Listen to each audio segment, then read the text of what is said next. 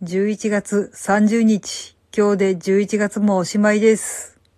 今年もいよいよあと1ヶ月なんですね。やり残したことがたくさんあるような、そうでもないような。どうも、あじたまです。そう、今日で11月がおしまいなんですよ。というわけで振り返りやろうかなーって思ったんですけど、振り返れるほどのことってなかったなーって思ったのでちょっと別のお話をしようと思います。なんか今喋ってて思ったんですけど、私の人生意外と薄いかもしれないな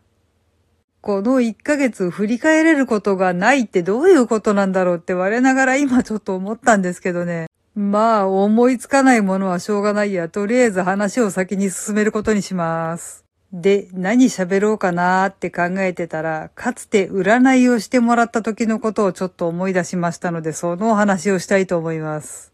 今の夫と知り合って間もない頃、だから当然まだ夫ではなく彼氏ですらなかった頃だったんですけど、この人とずっと一緒にいられるかなーって思って占ってもらったことがあります。その時に言われたことがなかなかとんでもなかったんですよね。その占い師さん曰く、その方にはもう決まった方がいらっしゃいます。でも、全く問題はありません。その方は一番自然な形で何の問題もなくあなたの元に来てくれるでしょうって言われました。いやーもう別にお相手いるんだったら諦めようって私は思ったんですけどね。その後特に問題もなくお付き合いが進んでめでたく結婚の運びとなって現在に至るわけなんですが、入籍もきっちり済ませて本格的に夫婦になってからきっちり夫になったその人に聞いてみたんですよ。実は占いでこんなこと言われたんだけど本当に決まった人がいたのかなっ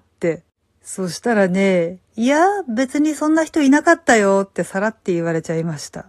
ただまあ私が見たところ実際のところは夫に思いを寄せている人は実際にいたみたいです。でも、夫の方は気づいていなかったのか、意図的に知らないふりをしていたのかは知りませんが、いや、その人とは何ともないよって言ってましたね。でも、お相手さんの方は、かなり夫に好意を持っていたように見受けられたんですけどね。まあ、実際のところ私を選んでくれたので、そこはありがたかったなーって思うんですけど、さて、この占い当たってると言えば当たってるし、そうかなーって言えばそうでもないような気がするし、まあ解釈次第ですよね。あともう一つなんですけど、名前とか名字とかの画数で占うっていうのもちょっとやってもらったことがあるんですけど、結婚前の旧姓の時に占ってもらった時には、もうこの世の強運独り占めみたいなこと言われたことがありましたね。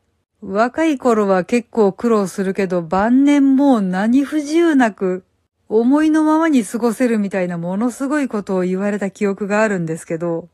これ結婚してから見てもらったらね、ガラッと違うこと言われたんですよ。まあ、ありていに言うと名字と名前の相性が悪かったみたいでね。ものすごく苦労する運勢だって言われたんですけど、そんなこと言われてもなぁ。っていうか、私の大事な人の名字、まあ、ひいては私の名字に何わけのわかんないイチャモンつけてんのふざけんなとかってすっごい思いましたね。まあ、実際のところ大変なことっていうのは確かに結構ありましたけど、それはでも占い云々じゃなくてみんな条件同じなんじゃないだろうかって思います。